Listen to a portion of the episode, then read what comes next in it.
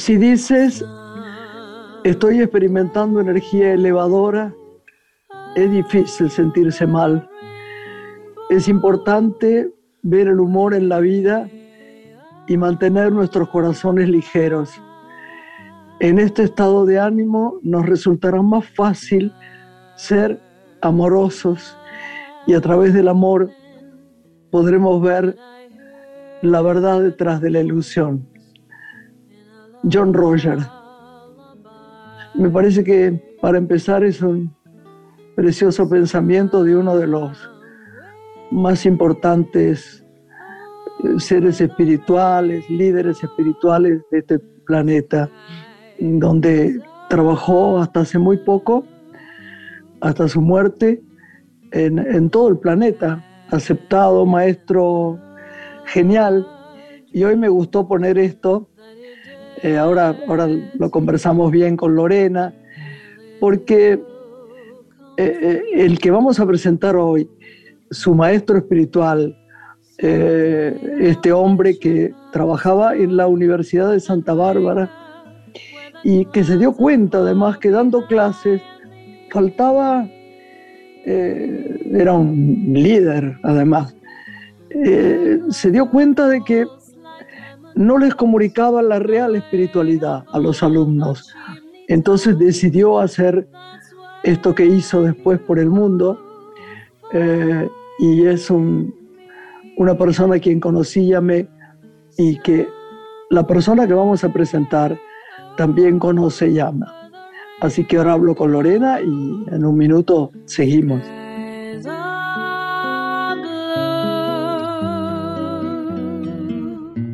Hola Lore. Buenas noches, qué gusto Hola, preciosa. Tengo mucho para contarte de estos días, pero no quiero interrumpir nuestro encuentro de hoy con, con, esta persona que vamos a presentar, que es como de la familia para mí. Entonces lo tenemos como, como dijimos lo de John Roger, porque eh, John Roger también le diría feliz cumpleaños. Es alguien absolutamente fantástico que queremos mucho. Eh, que es como también como vos, bueno, vos sos verdaderamente mi sangre, pero él es como un hermano de Juan Cruz. Así que nos vendría muy bien una canción, ¿qué te parece? Una musiquita. y, y seguimos. Música para dar comienzo al programa y recibimos a nuestro invitado. I've got you under my skin. I've got you deep in the heart of me. You're so deep in my heart, you're really a part of me. I've got you, yes, I do, under my skin.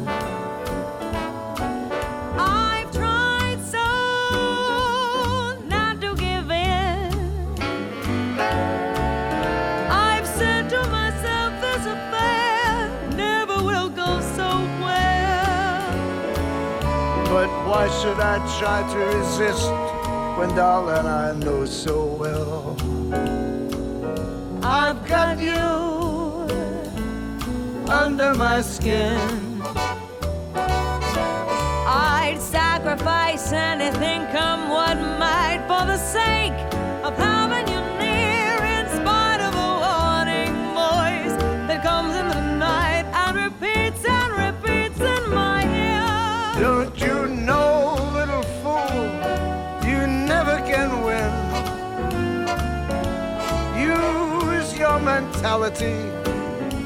Wake up to reality.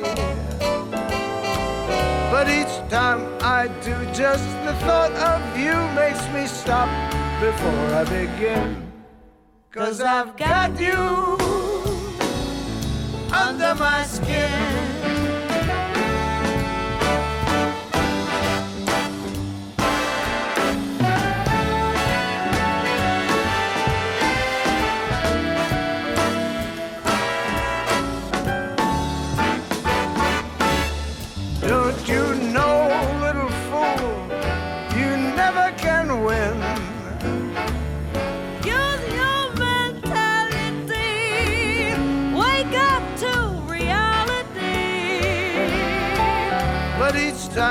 I do, just the thought of you makes me stop before I begin.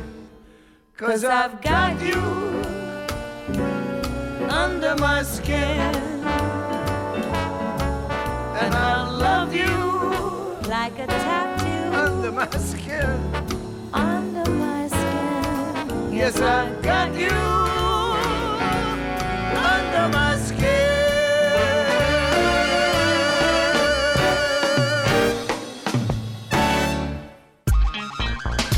La noche tiene una mujer. Graciela Borges en la radio pública.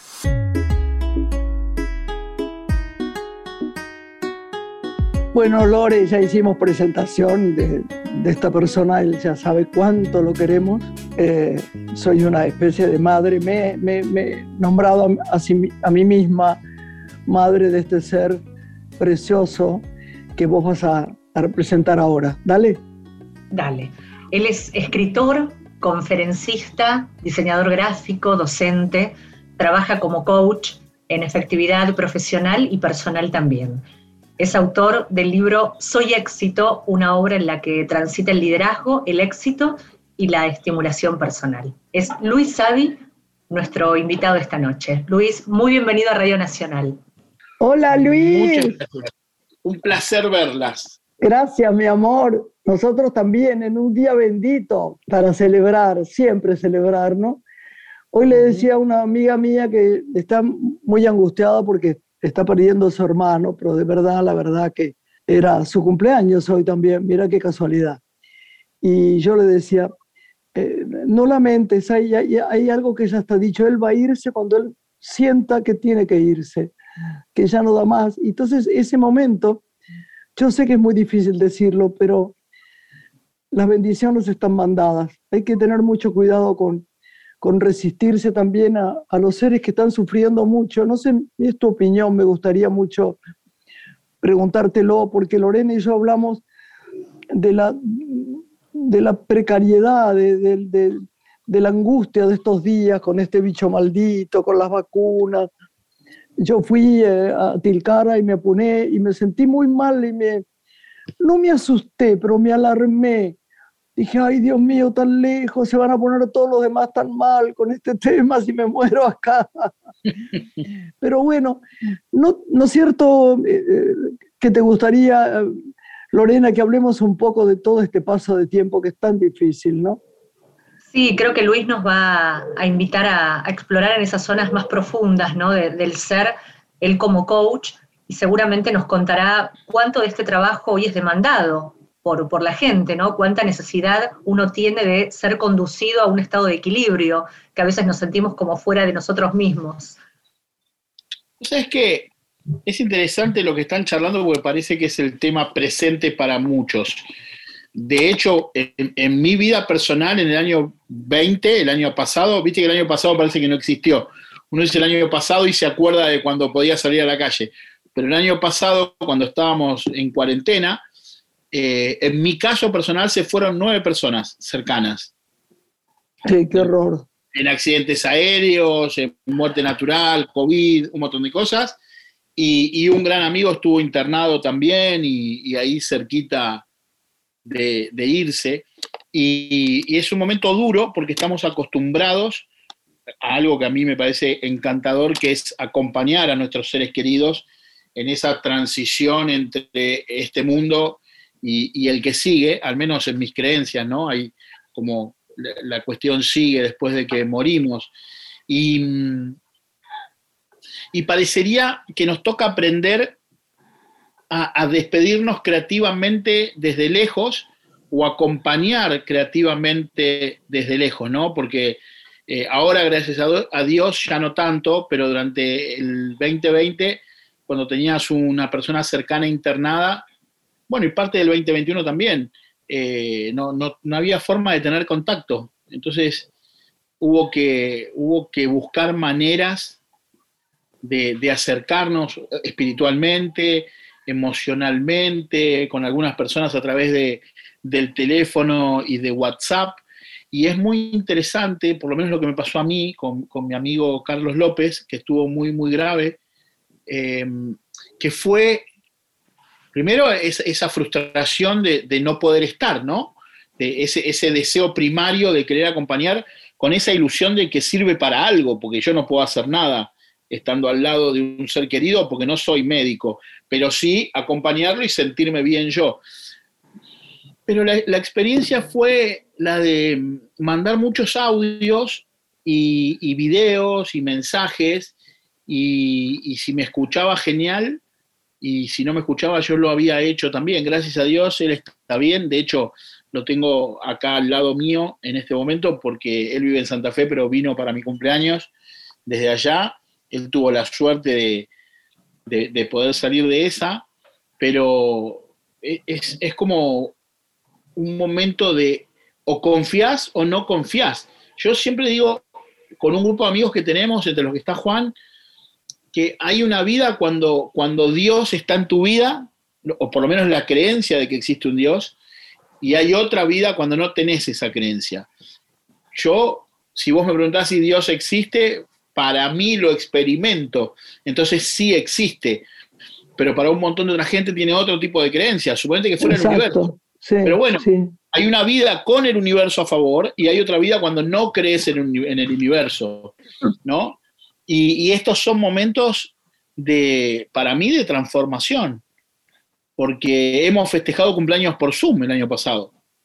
La, ya nos olvidamos, sí, ¿no? todo pasa muy rápido, pero hemos aprendido a, a, relacionarnos y a querernos a través de, de esta pantalla y de otras y con otros sistemas y gracias a Dios está la tecnología que nos acerca. Imagínense lo que hubiese sido esta pandemia en, en los 80 cuando teníamos teléfono de disco, ¿no? Que, que, nos hubiésemos, ¿cómo hacíamos para festejar? Terrible, terrible, ni siquiera te enterarías si sería un, no sé, si sería Exacto. terrible, sería horrible Exacto. para el corazón Entonces, de uno, ¿no? Porque está esta cosa de, yo a mí también se me murieron varias personas muy amadas para mí. Y sobre todo uno, Marta Esteverán, con la que yo conviví desde muy chica en París, y era una persona que yo amaba, que me, que me, que me hacía tanto bien, que me aceptó en su vida, en su casa, con su marido, sus hijos. Y estaba internada y, y yo todo el tiempo estaba preguntando, ¿Y cómo está? Es que está sola, me decían. Esta era la frase peor que yo oía. Está sola, no se puede ir, me decía desde su marido, ¿no? No se puede ir. Y así me avisó cuando murió. Le dije, ¿y cómo fue? Porque todo el tiempo lo estábamos, obviamente, Luis, Juan Cruz también, porque la conoce y la, adoraba, era como su tía, eh, poniendo en la luz. Y me dijo, se fue tranquila, no, no se despertó siquiera y te da como, una, como un respiro de pensar lo que verdaderamente, quiero es que alguien parta con alguna esperanza de, futuro. Difícil decir esto, pero digo, la sorpresa de qué vendrá, la incógnita, la curiosidad y el alivio cuando han estado muy enfermos, ¿no? Porque uno sostiene gente, yo tengo una amiga que Lore conoce muy bien, vos también, que está sosteniendo la vida de su hijo hace 18 años, que está en estado vegetativo. Y, y me aterra porque, porque no va a volver. Y la resignación y la aceptación eh, son muy difíciles de tener, Luis. No sé cómo trabajamos eso, cómo trabajamos el miedo, por ejemplo. Mira, hay, yo creo que las personas queremos como evitar el miedo, evitar el dolor, evitar la frustración. Y el miedo, el dolor, la frustración son parte de la vida. O sea, Sin duda. No, no, es como, hay un momento en el que tenemos que atravesar la angustia. El tema es no meternos en el dramatismo. ¿Viste? La angustia sí. de, no sé, cuando éramos adolescentes, te, te separás de, del chico o la chica con la que salís y estás triste y pones todo el tiempo la canción que te hace acordar de esa persona. Entonces llorás sí. sobre el llanto, ¿no? Como que te obligás a llorar. Eso no funciona, pero sí dejar salir la angustia. Y con respecto al miedo, el miedo básicamente, si, si, si hilamos finito, el miedo del que estamos hablando, ¿no? No el miedo patológico o el miedo no, no, cuando, sí, cuando, hay un sí. riesgo verdadero. Pero este miedo es como una desconfianza, porque yo solo tengo miedo si no confío si yo confío en que vas a estar bien, vos mira, en, el tema del que estamos hablando, yo te adoro y vos me amás, y yo te amo y vos me adorás, y lo mismo con Lore, nos amamos y nos adoramos, pero el día a día a veces nos hace olvidar que somos finitos y que un día no vamos a estar más. Yo estuve pensando en este tiempo, digo, qué loco, ¿no? Porque me muero y qué pasará. Dejo de existir, no, tengo más recuerdos, ¿viste? esos pensamientos que aparecen. Y es como, ya me enteraré cuando me muera, pero ahora estoy vivo. Entonces, ¿cómo aprovecho mi vida? ¿Cómo aprovecho mi estar vivo? ¿Cómo aprovecho para decirte que te quiero en cada oportunidad que tengo? Porque después tenemos nuestros seres queridos internados y tenemos la bendición de verlos y estamos, los queremos, le hacemos mimito, porque me pasó con el esposo de mi madre, masajitos en los pies. ¿Por qué no te los hago cuando estás vivo? Claro. ¿Por qué no voy y te doy un abrazo, eh, en, si se puede, si estamos en la burbuja, ¿no? Pero si no te puedo dar un abrazo, te mando un mensajito cariñoso o, te expreso lo importante que sos para mí. Y, y qué ¿Vos sabés que, que, hablábamos de eso el otro día, justo con. Ay, qué increíble, ¿no? Con Lorena. ¿Te acordás, Lorena, que te dije, te tengo que decir eh, lo importante que sos para mí, porque no te lo digo demasiado seguido. Y, y estuvimos hablando acerca de eso, ¿te acordás, Lore? Digo, el, presente es tan importante, es, tan bueno hacer sentir al otro bien, porque en los momentos en que uno se, no se aterra, pero el otro día cuando empecé con pánico en, en el Festival de las Alturas, en un lugar tan bello que yo había pasado siempre tan bien, como Tilcara, y empecé a descomponerme, pero a descomponerme mal. Nunca pensé, mira qué curioso, que estaba apunada. Hubiera sido sencillo pensar eso, porque nada, te dan un té de coca, unas hojitas, ahí que te haces una cuyico en la boca y zafás. Yo pensé que, mirá, qué curioso, yo que no, no soy alarmista en eso, ¿eh? la he pasado y vos lo sabés que la he pasado mucho. Me alarmé, dije, uy, esto es un ataque al corazón, qué desagradable, tan lejos que voy a ¿Qué va a hacer si me muero? Pobre el trabajo que voy a dar. Fue lo primero que pensé y después dije, ah, no, yo lo tengo al maestro cerca, al tata Dios, a la gente que amo. Eh, esto es una debilidad. Entonces empecé a respirar, me trajeron el té. Digo, uno se aferra a cosas que lo ayudan, Luis, pero a veces entra en una desesperación que yo me pregunto cómo es fácil volver para el que no tiene herramientas, ¿no? Mira, yo lo que te diría es, ¿sabes por qué no es tan fácil volver? volver? Porque las personas no creemos que puede ser fácil. Cuando yo trabajo con las personas y me dicen esto que me decís vos, y me dicen, estoy muy deprimido, muy deprimida, ¿qué puedo hacer? Yo doy respuestas simples. Agradece. Empezá a mirar todo lo que hay para agradecer en tu vida en este mismo momento, lo que estés mirando. Si, por ejemplo, hay un oyente que nos está escuchando, tiene oídos para escucharnos. Eso ya es mucho más que muchos. De hecho, tiene una radio o, o, un computador o algún sistema para poder oírnos, que también es más de lo que tiene mucha gente. ¿Entendés? Entonces, primero, el, el agradecimiento, fundamental. Sí, sí. Ahora. Luis, bien. No, me quedé pensando, como sos también coach de empresas, ¿no? ¿Cómo trabajás el día a día con los equipos de trabajo que también están volviendo a la presencialidad y hay todo un cambio interno de disponerse a poder salir habiendo estado casi dos años adentro? Imagino que también es un trabajo que hay que, bueno, empujar, ¿no? Alinear con, las empresas y con los integrantes de las compañías. Y conmigo mismo.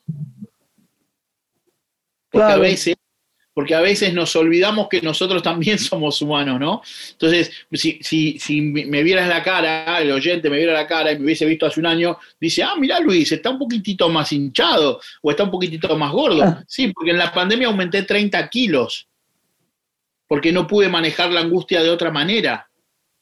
¿Qué quiero decirte con esto? No hay soluciones mágicas hay la solución que podemos llevar a cabo en el momento. Y después, si sobrevivimos, trabajamos en lo que nos quedó. Por ejemplo, en mi caso, empiezo a trabajar en recuperar mi estado físico. Claro. ¿Me, explico? Y los equipos...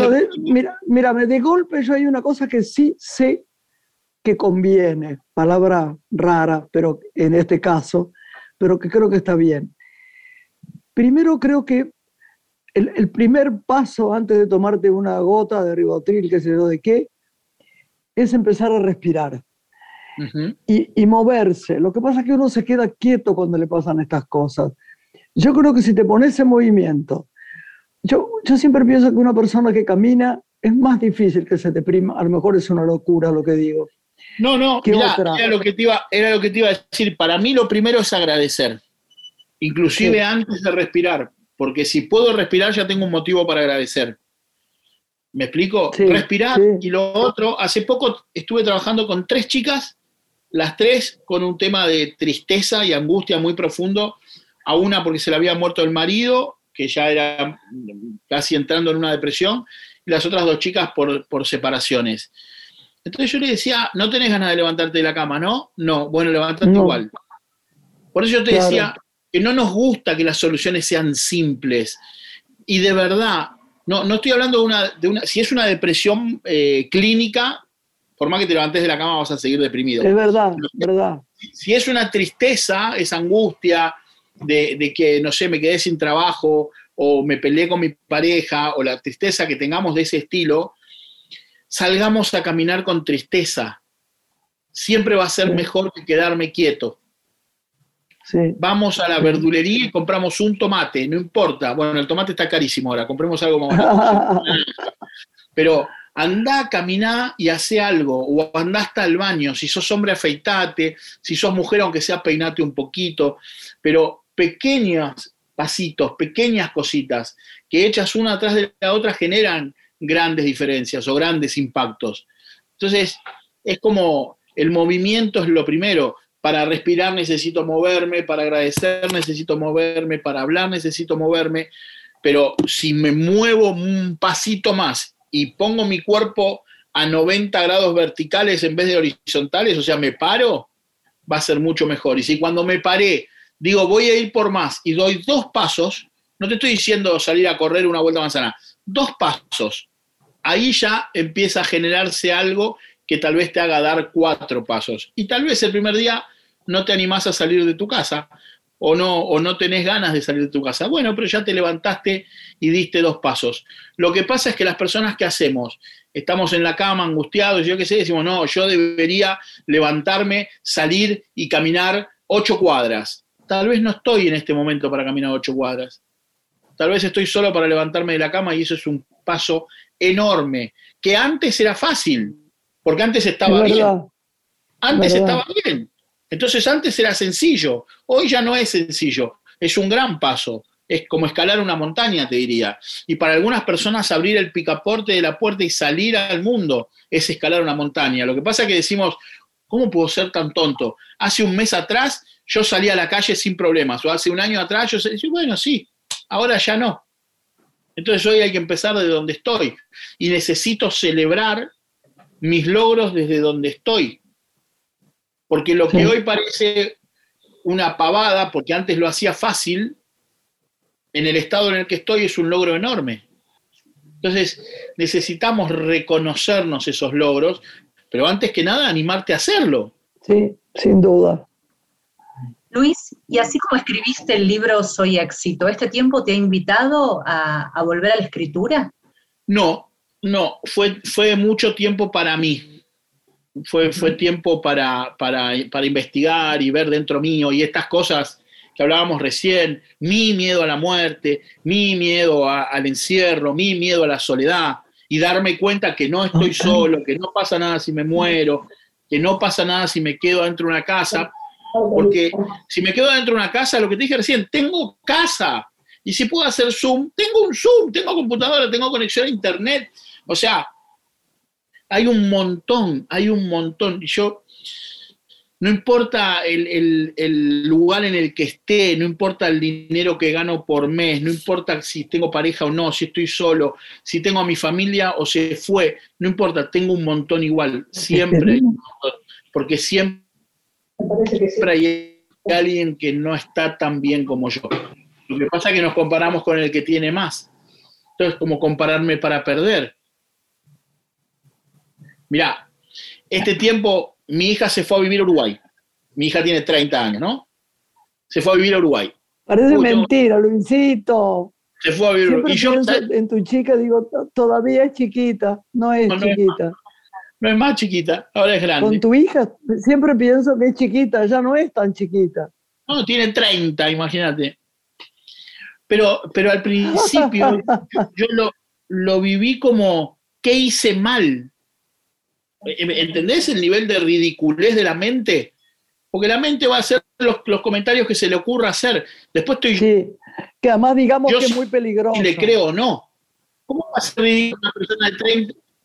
Claro, pero ¿cómo va a ser ridículo que una persona de 30 haga su vida?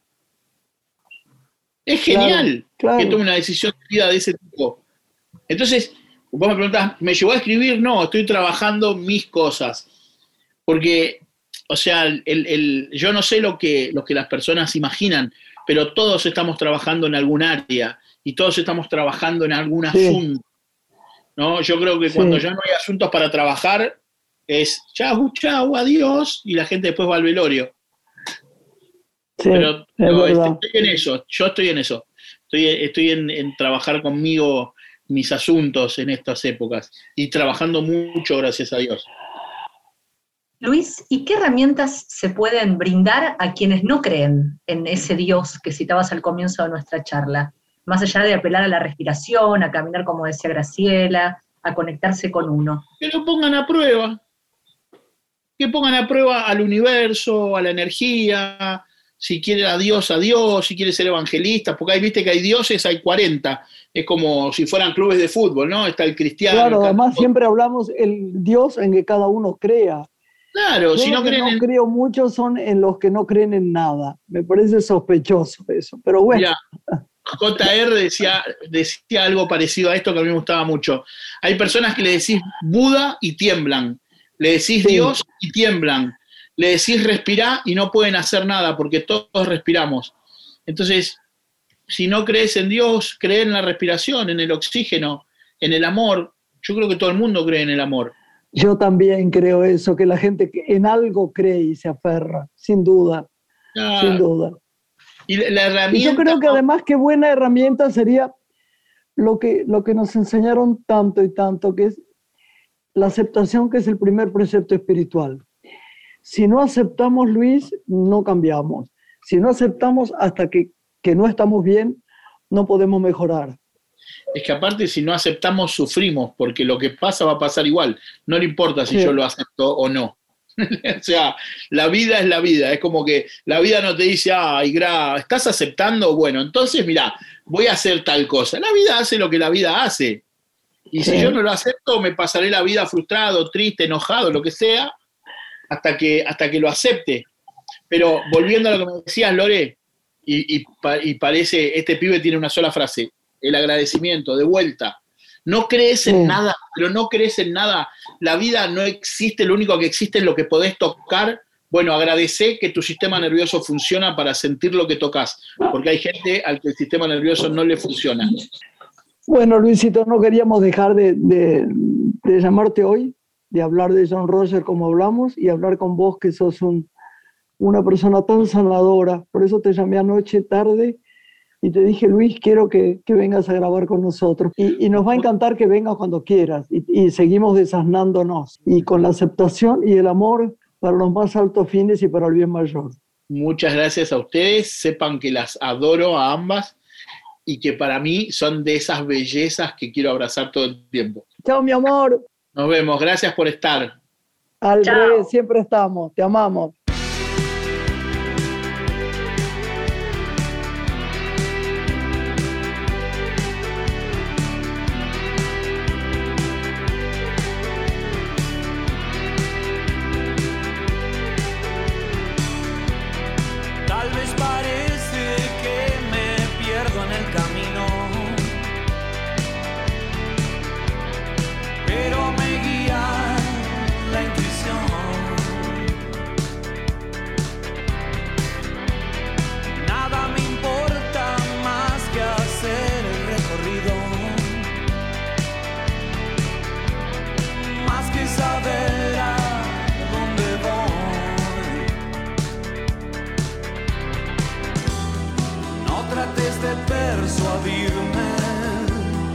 voy a seguir en esto, nunca falla.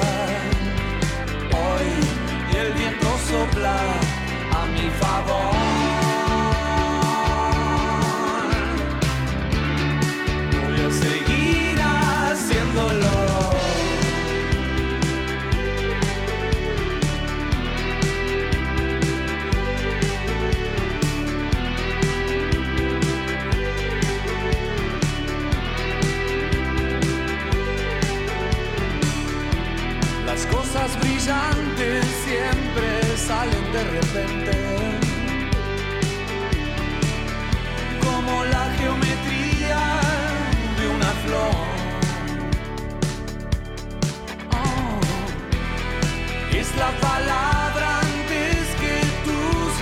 La suelten.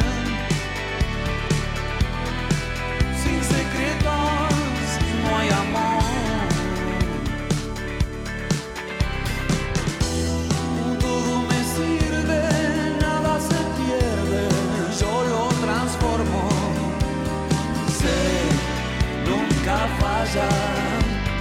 El universo está a mi favor.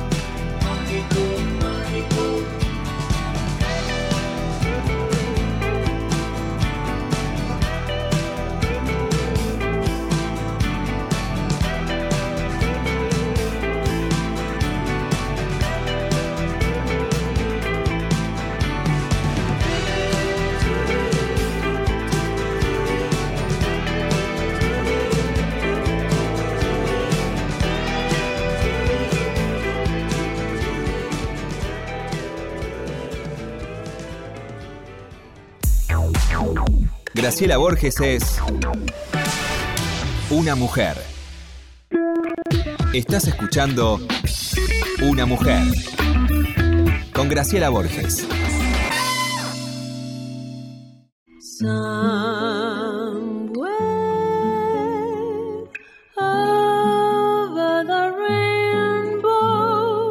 Lore, Lore, tenemos a nuestro próximo invitado que yo te digo la verdad, es muy inteligente, pero he logrado enojarme con mucha gente, porque como lo defiendo tanto, porque él es terrible, porque, pero es justiciero, pero que a veces hay que llenar las mentiritas de un- una parte agradable, y él es irascible en eso, no, no hay caso. Por eso es psicoanalista, además.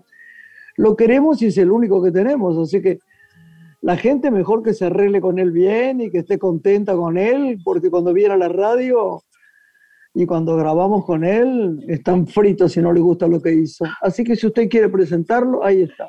Y sumo lo que decís, que siempre lo invitamos porque ve realmente todo. No sabemos cómo divide sus 24 horas para ver tanto teatro. No se pierde un solo estreno y una sola premiere.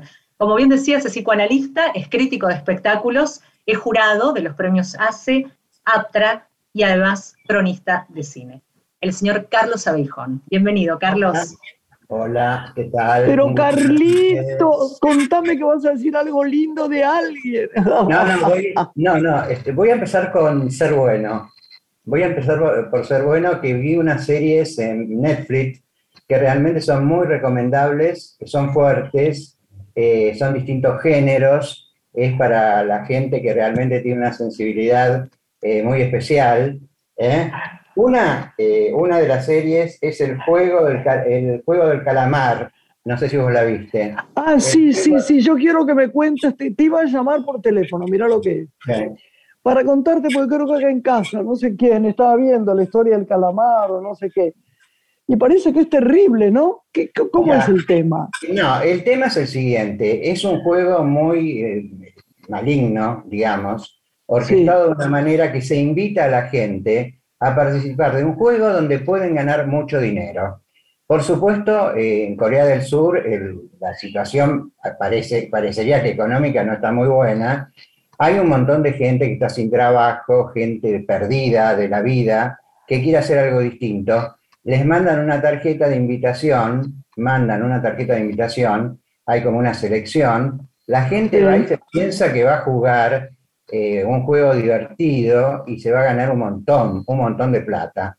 Pero lo que pasa Sí. es que tiene una trampa, tiene una trampa. Son juegos infantiles, en realidad la esencia de, de- de esos juegos son juegos que se jugaban en la infancia, tipo Sí. rayuela, ponele. La gente va al principio, se divierte, todo lo que sea, pero a medida que sigue el juego, empieza una cosa de terror. No, no quiero contar mucho, ¿viste? Porque es apasionante cada capítulo, o sea, te engancha de una manera... ¿Es una, ¿Es una sola temporada? Eh, hasta ahora no dijeron nada. Eh, estaban pidiendo más temporadas porque está primera en el rating de Netflix eh, hace varias semanas. Eh, eh, Oh, dejó de lado. Sí, sí, sí, dejó de lado al Reino, que era la que venía ganando. El ¿Cuál dirías, Carlos, que es el mayor acierto que tiene esta serie? El mayor acierto es la tensión, es la, la gran producción que tiene, porque tiene una producción para armar cada secuencia de los juegos, que es impresionante, el despliegue que tiene, y después que tiene un suspenso sostenido permanentemente, de principio a fin. Y una cosa terrible de la serie, que evidentemente no es el juego prometido, sino que tiene que ver mucho con la muerte también, es que la gente que se va, que se quiere ir, sale a la realidad y encuentra una realidad peor que la que estaban viviendo adentro. Entonces Ah, vuelven. pero qué interesante. Entonces vuelven, es como una trampa, ¿viste? Los, los tienen enganchados permanentemente. Hasta los dejan salir y quieren volver. Bueno, te digo que es la serie del momento, eh, realmente, es muy buena. Después hay otra que es muy polémica, que se llama Misa de Medianoche.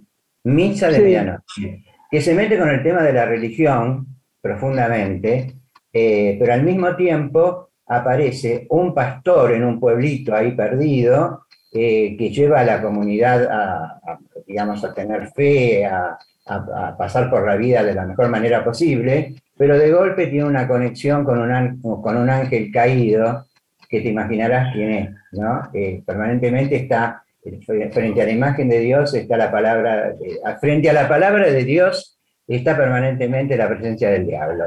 Es un... eh, es, eh, un- Ay, lo vi, me parece.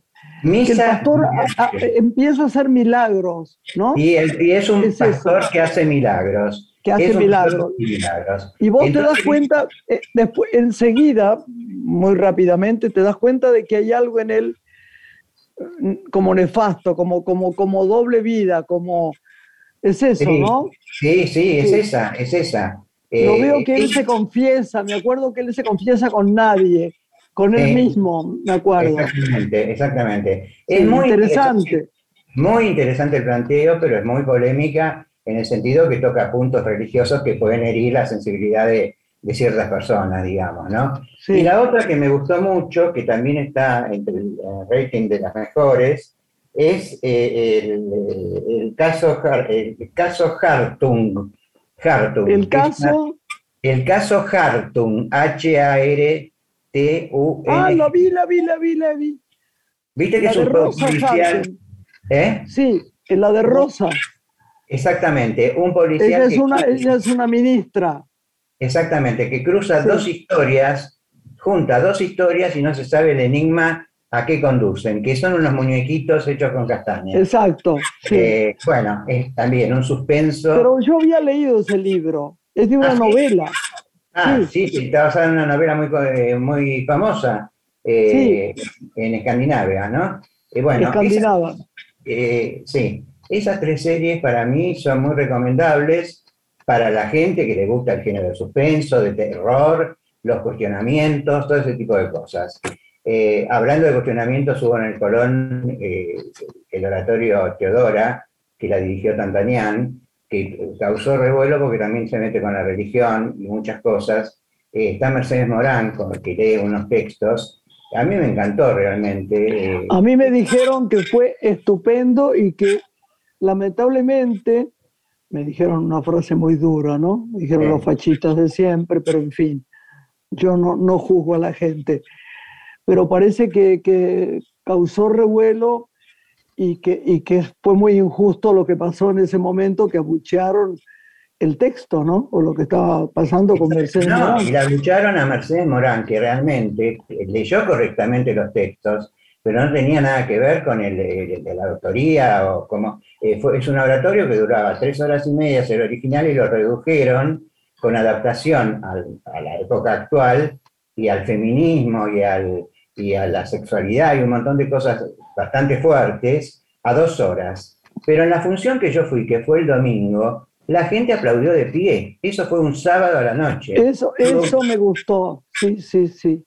¿Entendés? Sí, o sea, nos contó Mercedes.